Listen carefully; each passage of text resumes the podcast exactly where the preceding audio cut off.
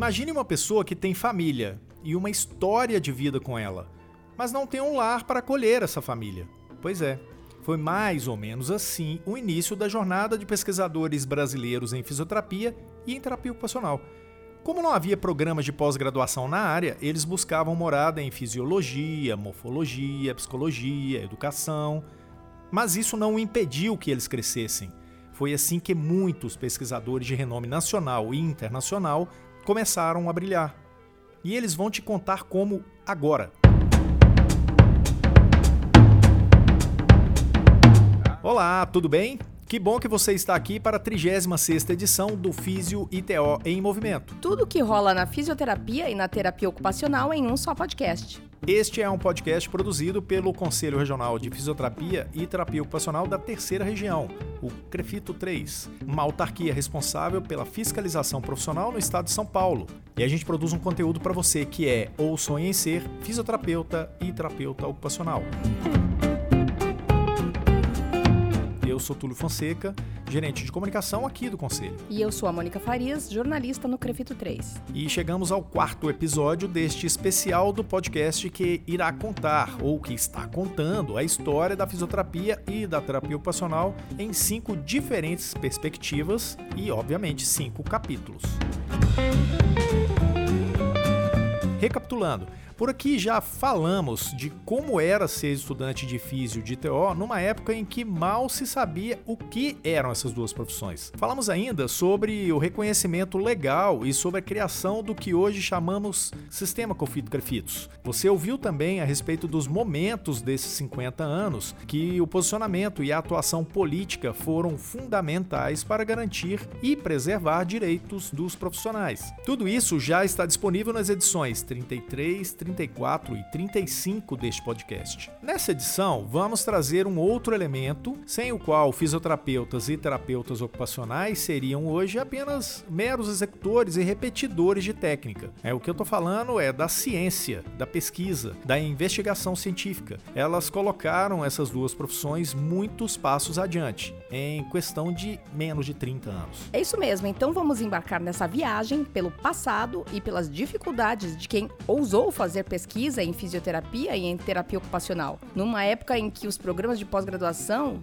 nem mesmo existiam. E quando eu falo de pós-graduação, o pessoal pensa às vezes em especialização. Sim. Não, especialização é, é alguma coisa muito mais para o mercado. A gente está falando de academia. E vocês já pensaram no que esse pessoal lá do começo enfrentou?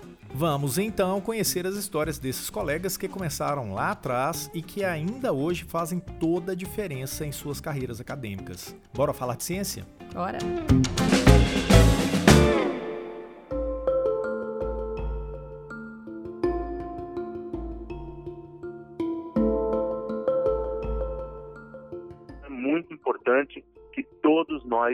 Entendamos bem o que é a ciência.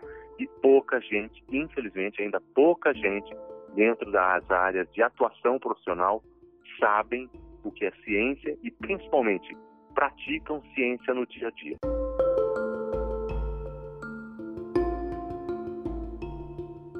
Neste especial dos 50 anos das profissões, a gente está aqui, a cada episódio, celebrando as conquistas da Físio da TO. Mas esta bronca inicial era necessária, porque ela vem de uma autoridade, uma pessoa de grande importância na construção de reconhecimento das áreas. O professor Nivaldo Parisotto, fisioterapeuta, 38 anos como docente e pesquisador na Universidade Federal de São Carlos e que compôs o grupo que lançou o primeiro programa de pós-graduação em fisioterapia. Em termos de desenvolvimento da fisioterapia e da terapia ocupacional no campo científico, as profissões avançaram muito e esse caminho não foi nada fácil.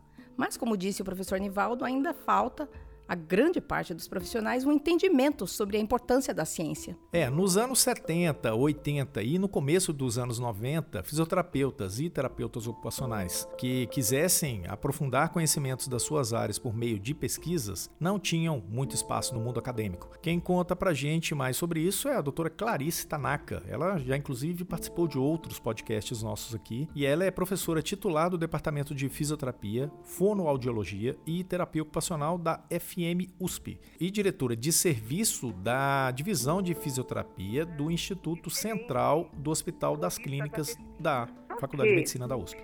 Em 85 tinha quais cursos de pós? Nenhum, né? A gente queria fazer pós, até para fazer uma carreira acadêmica, não tinha aonde. As pós-graduações que tinham um, um, um perfil mais clínico não aceitava quem não fosse médico. Então, a pós-graduação da Faculdade de Medicina não aceitava ninguém que não fosse médico. A gente tinha que procurar os programas de pós em outras áreas, ou na educação. Então, vários de nós foram para a educação, ou então em área básica, uh, em áreas biológicas básicas. Muitas, algumas pessoas que eu conheço lá daquela época fizeram em fisiologia e eu fiz em morfologia, todos lá no Instituto de Ciências Biomédicas. Imagine só uma fisioterapeuta desejando avançar nas pesquisas em sua ciência, realizando sua pesquisa numa das áreas básicas e precisando colocar a fisioterapia nas entrelinhas da sua pesquisa. Essa era só uma das muitas dificuldades de ser um fisioterapeuta pesquisador naquela época. Mas as dificuldades eram enormes. Por quê? Porque você está pesquisando uma área básica, pensando funcionalmente, pensando clinicamente, pensando o que, que é que isto pode ter de impacto na fisioterapia. E então, na verdade, eu fiz o meu mestrado pensando em dor cervicogênica, mas o assunto era morfologia. Então, a minha questão era qual era o aspecto morfológico que pode estar impactando e resultando numa dor cervicogênica. Dificuldade semelhante teve a doutora Maria Inês Feltrin, diretora do Serviço de Fisioterapia do Instituto do Coração do Hospital das Clínicas, aqui da USP. Hoje ela é doutora em reabilitação, mas no começo ela viu um caminho com opções muito limitadas. Então, a gente não tinha onde fazer pesquisa como carreira estrito senso, né? Mestrado e doutorado, porque o fisioterapeuta ou o profissional da saúde ele só podia fazer em ciências básicas. Então, os fisioterapeutas que fizeram mestrado e doutorado nessa época, eles acabaram indo para fazer em aqui na USP, no Instituto de Biociência, que fazia pesquisa em ratinhos e tal. Isso eu não queria de jeito nenhum. Eu queria fazer pesquisa com coleta de dados de pacientes. Mas assim como muitos outros colegas da época, ela acabou encontrando seu caminho. Quem abriu as portas para ela e para muitos outros pesquisadores foi a Escola Paulista de Medicina, hoje Unifesp. A Escola Paulista foi a primeira que abriu as portas ao multiprofissional, né, mas especificamente ao fisioterapeuta, para fazer o mestrado em Ciências da Saúde, e aí tinham as linhas de concentração e reabilitação era uma dessas linhas, porque daí podia entrar fisioterapeuta para ortopedia. Eu entrei na área de pneumologia, fui fazer junto com a ADA, nós fomos as primeiras assim, aí fazer o mestrado lá.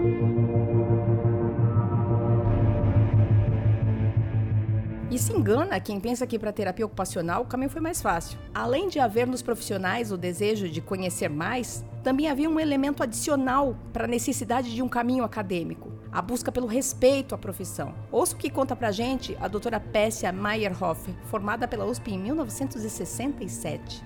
Então, quando eu me formei, eu fui procurar o que, que eu vou fazer mais e eu fui fazer mestrado. O único lugar que eles me aceitaram foi na psicologia da USP e levei 10 anos para escrever minha tese. Vocês imaginam isso? Por quê?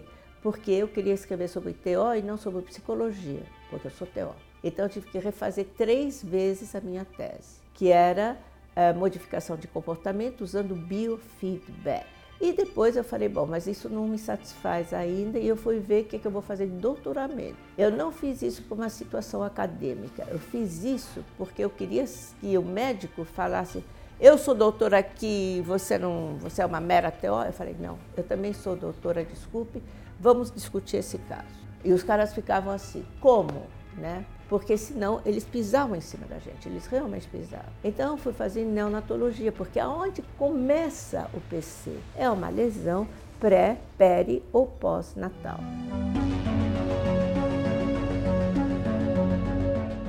muitos aspectos, a trajetória de pesquisa em terapia ocupacional seguiu caminho semelhante ao da fisioterapia. Sem programas próprios, era necessário buscar outras opções no mundo acadêmico, que de alguma forma dialogassem com a terapia ocupacional. É isso que explica pra gente a doutora Marísia de Carlo, da USP Ribeirão Preto.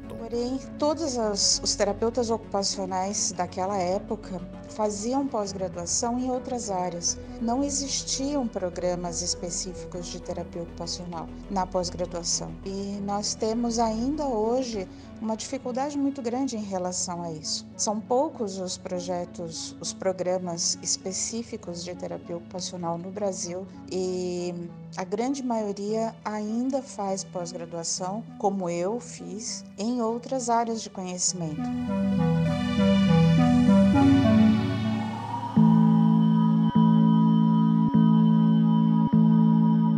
Mas o espírito inconformado dos pesquisadores de fisioterapia e de terapia ocupacional não iria se acomodar com essa situação de terem que adaptar seus conhecimentos a áreas que não eram as suas. É, nos anos 90, um grupo de fisioterapeutas pesquisadores da Universidade Federal de São Carlos, a UFSCar, encontrou um momento e o cenário adequados para a construção do primeiro programa de pós-graduação exclusivo da fisioterapia. Ele teve início aí no ano 1996. O professor Nivaldo Parisotto participou participou desse momento da, né, da história da fisioterapia e contou pra gente como é que foi isso lá na época. Então, qual era a ideia? Era, era fazer um curso já com tendo como objeto de estudo, como objeto de pesquisa, a fisioterapia nos seus diferentes aspectos, nas diferentes áreas de atuação, nos diferentes focos, desde a prevenção, né, com a fisioterapia preventiva e tal, até a, a, as áreas de intervenção em fisioterapia, né? Uhum. Com diferentes focos e tal, envolvendo inclusive alguma coisa de saúde pública e tal, né? Mas a, a ideia era fazer algo que é, não existia até então. Foi um grande passo para o reconhecimento da profissão enquanto ciência, mas ainda muito restrito considerando o número de fisioterapeutas interessados em se dedicar à pesquisa em fisioterapia. Ouça o que conta pra gente o professor Richard Liebano, professor adjunto do Departamento de Fisioterapia da UFSCar. Eram pouquíssimos programas, se eu não me engano, em 99 só tinha o programa da UFSCar, específico é, em fisioterapia. Os outros eram ciências da saúde, cirurgia, enfim, educação, que os fisioterapeutas acabavam migrando também, porque só havia realmente da UFSCar. Na terapia ocupacional, a espera foi um pouco mais longa. O primeiro programa de pós-graduação chegou apenas, pasmem, em 2009. Ou seja, são 10 anos apenas. E também na Universidade Federal de São Carlos, que é a UFSCar. É, tudo sai, tudo começa tudo... em São Carlos. Né? Exatamente. É impressionante. Importante isso. É, o de doutorado ele começou apenas em 2015. Para a terapia ocupacional, a busca pelo reconhecimento como campo da ciência contou com um desafio a mais que para os fisioterapeutas pode parecer até um pouco estranho. A TO ela precisava primeiro romper com os modelos que não refletiam a realidade brasileira. Era tudo muito, desde o início, muito baseado na realidade americana. E terapia ocupacional, a gente sabe, atua com contextos. Seja na reabilitação física, seja na questão, nos aspectos sociais e educacionais, é sempre contexto. E o contexto tem que ser brasileiro. Doutora Marísia de Carlo conta pra gente um pouco mais dessa história. A década de 70 e de 80 foi uma época de muito crescimento científico no mundo inteiro. Mas nós aqui no Brasil estávamos saindo de uma ditadura militar, nós tínhamos uma formação profissional muito marcado pelo modelo norte-americano, porque foram eles que criaram os primeiros cursos aqui no Brasil. E na década de 80, nós tínhamos um movimento importante na academia, que era a busca da constituição de uma terapia ocupacional brasileira, que desse conta das características da nossa população, da nossa cultura, da nossa sociedade. Então, quando eu me graduei, na década de 80, nós estávamos num processo de negação muito grande de tudo que era produzido no exterior, principalmente nos Estados Unidos, e uma, um forte investimento na criação de pesquisas brasileiras sobre a terapia ocupacional brasileira e muito focado no campo social. E daí o surgimento da terapia ocupacional social.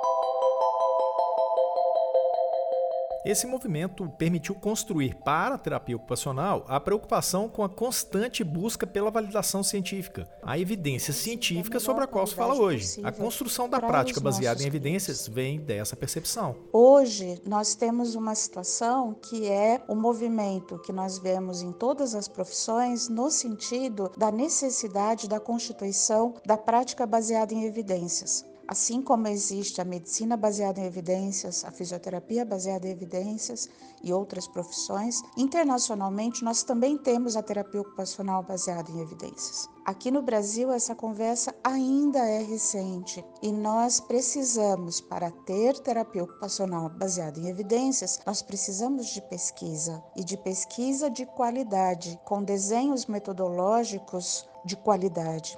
E isso nos traz uma exigência de repensarmos as nossas fundamentações científicas, de pensarmos o nosso olhar para os temas que são emergentes da nossa população.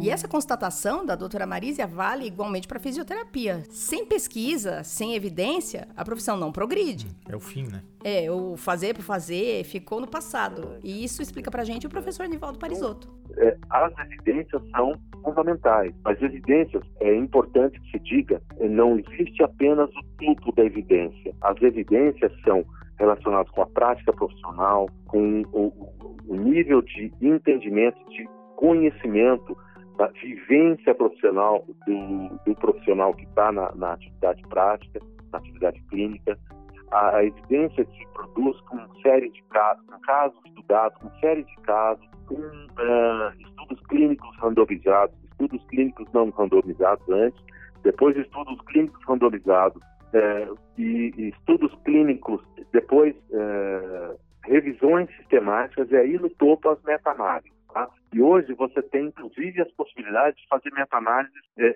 mistas, com estudos qualitativos juntos, coisa que pouca gente conhece e sabe. Então, é muito importante que a gente entenda que evidência é um conjunto de provas, coisas que a gente usa para evidenciar que vale a pena o investimento uh, num determinado tipo de tratamento. Quanto que ele pode ter de retorno em termos de qualidade de resposta do paciente sobre aquele tratamento. Quando hoje a gente fala da necessidade de evidência, muita gente pode achar até que é óbvio demais, né? Mas essas pessoas provavelmente não se lembram ou não sabem que lá no passado as intervenções da fisioterapia e da terapia ocupacional tinham a validação apenas da prática, pelo fazer do dia a dia. É verdade, era repetição apenas. No melhor estilo, se deu certo uma vez, vai dar certo sempre. É como explica o professor Richard. É, a fisioterapia, ela durante muito tempo, as nossas intervenções eram todas empíricas, não tinha nada de estudo, nada de pesquisa, e as pesquisas elas vêm é, nos ajudando muito no sentido de direcionar as nossas intervenções.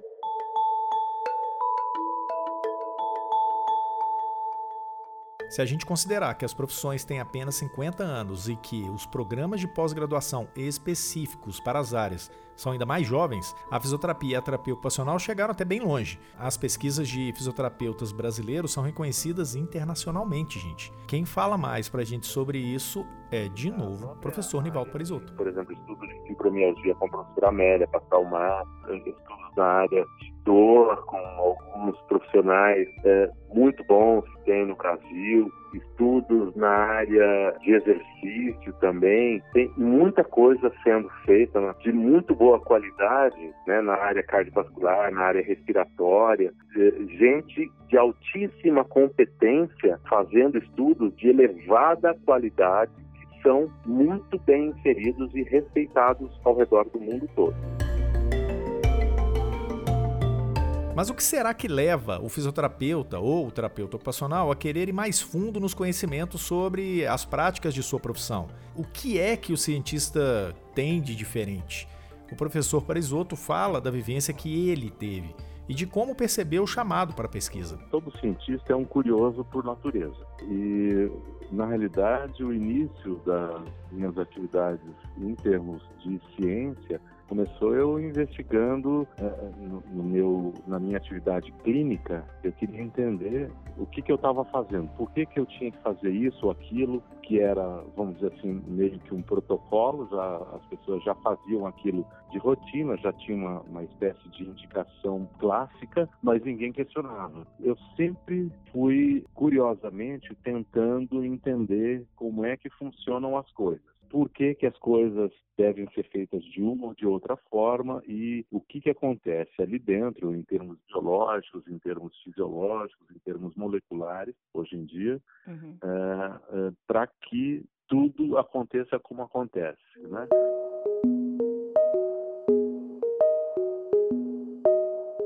Curiosidade do pesquisador é o início, mas ele precisa de mais. Como explica pra gente o Dr. Elias Porto, que é diretor financeiro aqui do Crefito Ela 3 e é um grande pesquisador com uma elevada produção científica. E eu acho que hoje, para a gente ser um pesquisador, a gente tem que conhecer muito da análise estatística.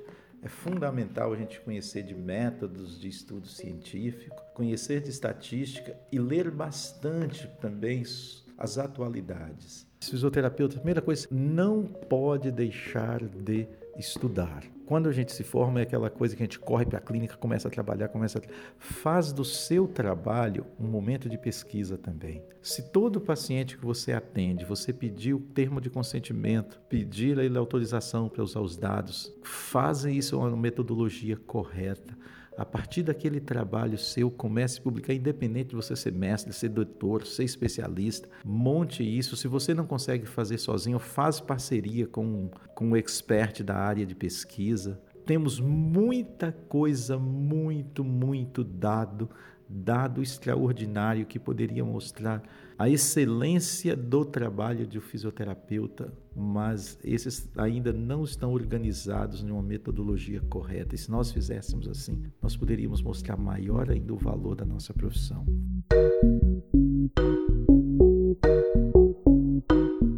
Início de tudo foi bem difícil para o pesquisador da Físio e da TO, mas hoje os programas se ampliaram no Brasil. Já existem 24 programas de fisioterapia em universidades públicas e privadas. Para a TO, são três os programas disponíveis. Se a gente constata o aumento do número de programas de pós-graduação, também já é bastante significativo o aumento do número de publicações. Vou usar como exemplo as publicações da fisioterapia. Se nos anos 90 foram publicados menos de 100 artigos científicos, Apenas em 2015, ah, já se contava mais de 1.500 artigos publicados. E outra constatação é que o aumento de publicações acompanhou a ampliação de número de programas. É, e para quem olha o cenário da pesquisa em fisioterapia e em terapia ocupacional hoje no Brasil, mal imagina o trabalho que deu para fazer essa construção, como explica a doutora Clarice Tanaka.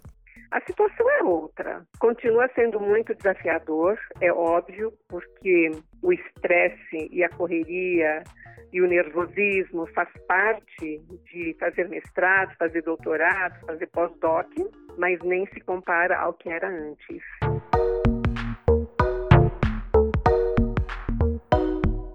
Embora o início tenha sido difícil, a boa notícia é que o cenário da pesquisa em físio e em só tende a crescer e se tornar modelo de excelência para o mundo. Na entrevista que o professor Nivaldo Parisotto concedeu para a gente, ele deixou muito claro que se não fosse o caminho pela ciência, o fisioterapeuta iria ser apenas um executor né, de um eterno estica, puxa, empurra, né, sem saber exatamente o porquê daquilo. E que foi a ciência que permitiu ao fisioterapeuta, e aqui a gente inclui também o terapeuta ocupacional, a ser um profissional de primeiro contato, que possa ser resolutivo. Sim, que possa entender o que é o paciente, o que, é que ele tem, do que ele precisa e sabendo escolher o melhor recurso terapêutico para cada caso. É, a doutora Marísia de Carlo tem uma avaliação que ela aplicou à terapia ocupacional, mas que vale totalmente também para a fisioterapia. Desenvolver ciência sempre será um caminho para garantir o reconhecimento da profissão e a qualidade de assistência para a população, que é importante. Se nós não tivéssemos ciência em terapia ocupacional, nós seríamos meros técnicos, reproduzindo técnicas, reproduzindo tecnologias. E nós não somos só técnicos, nós somos profissionais de saúde, da educação e do campo social, e nós temos que fundamentar a nossa prática em conhecimentos científicos. Nós temos que ter ciência para ter qualidade. Nós temos que ter ciência para nós mostrarmos efetivamente o quanto nós trazemos de contribuição para a saúde da nossa população. E para saber se você está ligado com o passado da sua profissão, que foi o responsável pela existência desse presente da Fisio e da TO, vamos agora para o quadro É Fato ou É Fake dessa semana.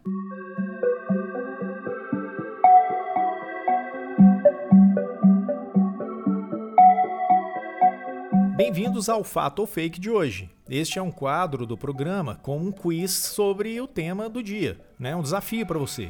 Para cada afirmativa nossa, você diz se é fato ou se é fake. E para participar é bem fácil, basta acompanhar o Crevito 3 nas redes, no Facebook, no Instagram e no Twitter. Estamos enviando também agora o fato ou fake por e-mail. Vamos então à primeira questão desse episódio. Quem participa conosco é a estagiária de Relações Públicas do Conselho, a Ana Carolina. Ela monitora nossas redes sociais e traz a tabulação dos resultados do fato ou fake para o podcast. Ana, fisioterapeutas e terapeutas ocupacionais do Brasil também querem saber: é fato ou é fake?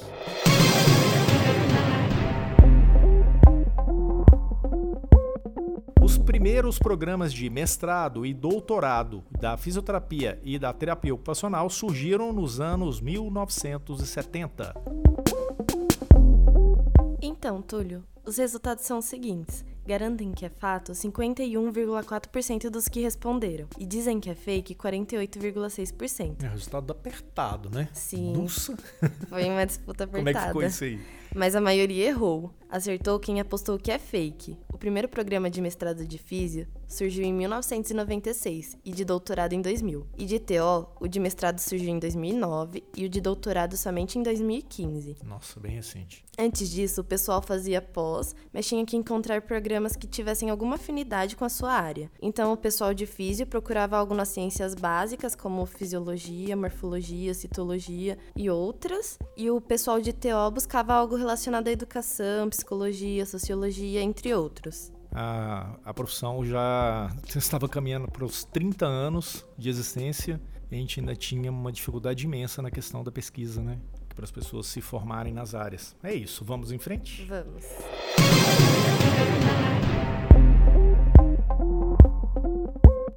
A segunda afirmação do dia é: Há 40 anos, fisioterapeutas e terapeutas ocupacionais que quisessem seguir na carreira acadêmica tinham como única opção os mestrados e doutorados nas ciências biológicas básicas.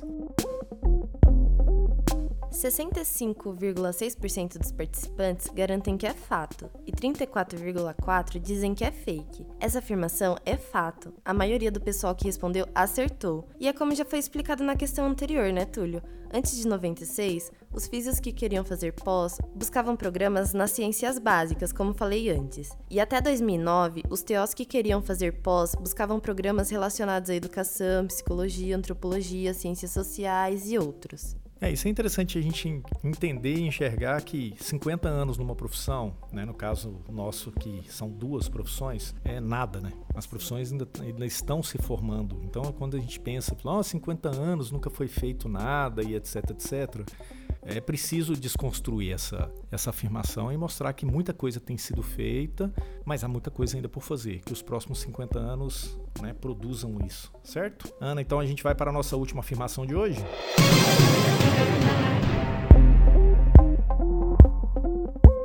Primeiro programa de doutorado acadêmico da terapia ocupacional no Brasil surgiu há apenas quatro anos.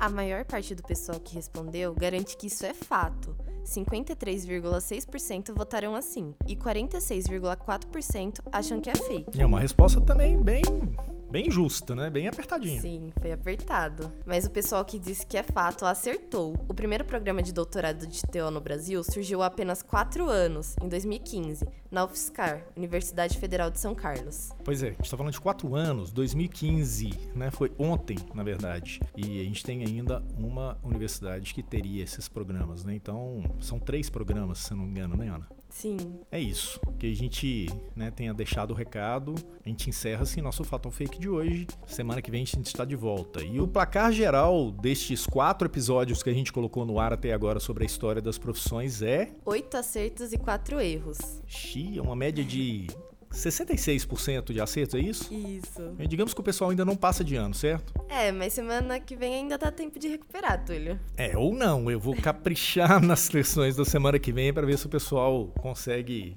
né, consegue se recuperar, ok? Então vamos torcer, semana que vem a gente tá de volta.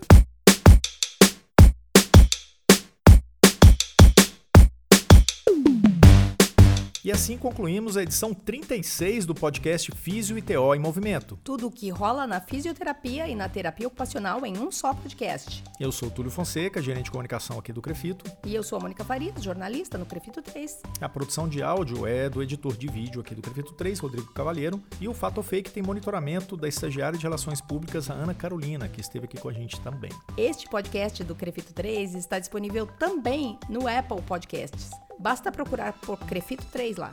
É, estamos ainda em diversos tocadores como Spotify, Google Podcasts, Cashbox, Anchor, Breaker, Radio Public, Deezer. Mas se você ainda não está familiarizado com o mundo dos podcasts, isso não é um problema. Enquanto você se acostuma com a ideia, pode ouvir tudo no YouTube do Crefito 3. A gente disponibiliza lá também. Ainda tem mais dois lugares ainda que são meio diferentes para né, para quem consome podcast. Um é o IGTV do próprio Instagram que a gente mantém. E o outro é um vídeo também dentro do, do próprio perfil nosso do Facebook. Então, quer dizer, a gente está cercando de todos os lados. É, se você quiser ouvir, você vai conseguir ouvir aonde você tiver costume de, de navegar. Ok? Não perca na próxima semana a quinta e última parte deste especial do podcast sobre os 50 anos da fisioterapia e da terapia ocupacional no Brasil. Até lá. Até lá.